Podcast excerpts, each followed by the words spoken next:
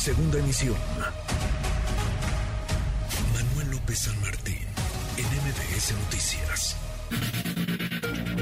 Luciana Weiner, en MBS Noticias.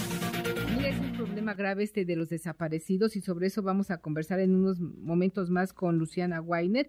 El Registro Nacional de Personas Desaparecidas y No Localizadas reportó que hasta el año pasado, al cierre del 2022, tenía registrado, registrados 110 mil personas desaparecidas. Es una tragedia que agobia al país, personas como estas que salen a divertirse, entretenerse y no regresan a casa. Sus familiares obviamente exigen atención eh, urgente por parte de la autoridad y a veces no la encuentran, no tienen que llegar a este tipo de bloqueos o de otro tipo de situaciones. Luciana, buenas tardes. ¿Tú qué caso nos traes el día de hoy? Hola Guille, qué gusto saludarte. Pues justamente hablando del tema de las desapariciones, vamos a abordar el tema de las desapariciones desde un punto de vista particular. ¿Qué está pasando con los activistas y defensores del medio ambiente? Pasaron ya más de 15 días de la desaparición de Ricardo Lagunes y de Antonio Díaz, ambos activistas, defensores de la tierra.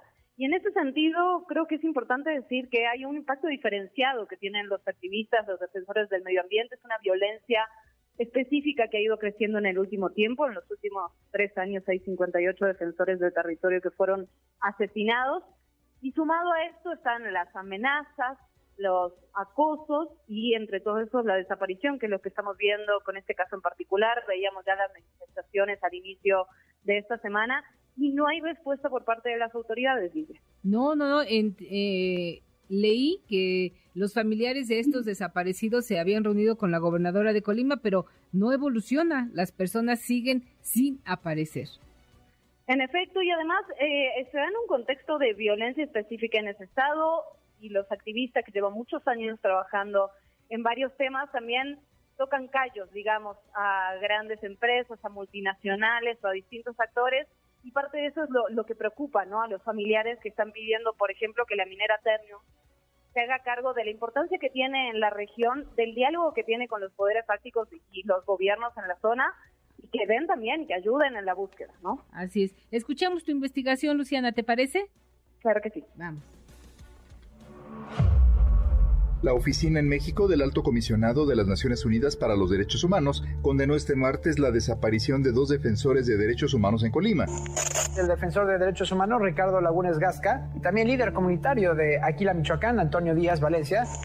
La desaparición ocurrió la tarde del 15 de enero. Ya presentaron la denuncia en la Fiscalía de Colima, sin embargo no hay resultados.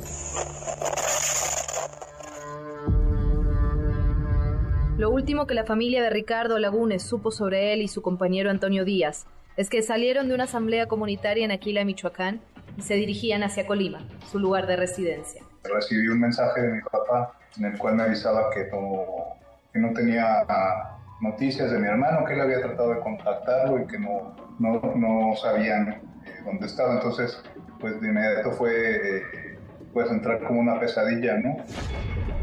Él es Antoine Lagunes, hermano de Ricardo. La pesadilla, con el paso de los días, empeoró. Nos dicen que encontraron su camioneta en, uno, en la carretera con, con impactos de bala en las llantas y en el cofre. Encontraron su teléfono en, la camioneta, su computadora. Eh, no había ningún rastro así como de sangre o de alguna opción y pues desde ese momento no hemos tenido contacto ni noticias ni de mi hermano profesor Antonio. Ricardo Lagunes es abogado y cuenta con una larga trayectoria en la defensa de los derechos humanos y del territorio. Desde la instalación de la mina de Aquila, que opera desde 1998, Ricardo se ha manifestado en diversas ocasiones en contra del proyecto y ha defendido los derechos de la comunidad de la región. Ellos tienen mucha influencia, que pues mucho de la cuestión económica en la zona pues depende de, la minera. Precisamente parte del litigio que yo mi hermano pues era en cuanto a la repartición de las regalías que da la minera hacia los comuneros. ¿no? Eso es como, para poner de forma muy sencilla, digamos, la, la pelea legal en la que estaba involucrada, la que estaba dando acompañamiento para que los comuneros tuvieran una representación adecuada. Por la influencia regional y el diálogo que la minera Ternium tiene con los actores y poderes fácticos de la zona, Familiares y organizaciones internacionales están pidiendo que la empresa use todos los medios a su alcance para dar con el paradero de Ricardo y Antonio. Sin embargo, hasta el momento solo han sacado un comunicado en el que aseguran estar siguiendo con preocupación lo que ocurre en torno al caso. La violencia en contra de activistas y defensores de la tierra en el mundo se ha ido incrementando.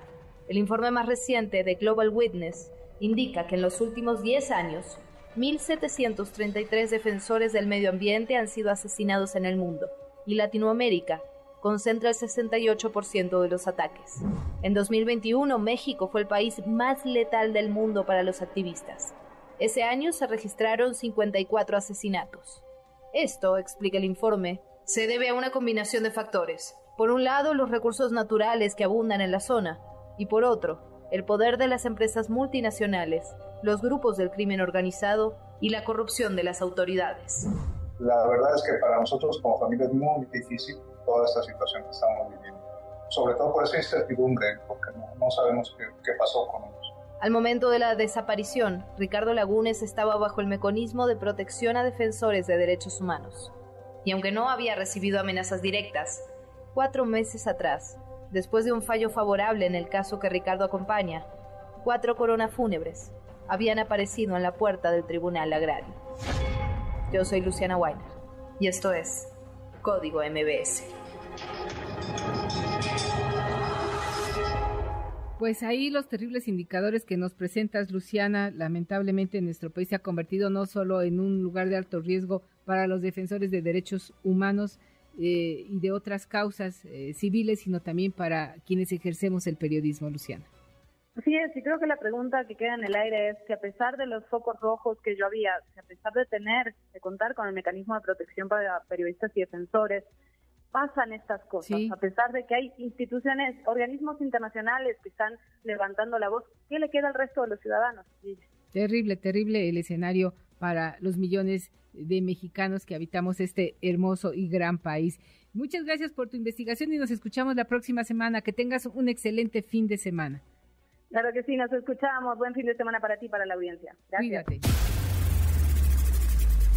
Redes sociales para que siga en contacto: Twitter, Facebook y TikTok. M. López San Martín.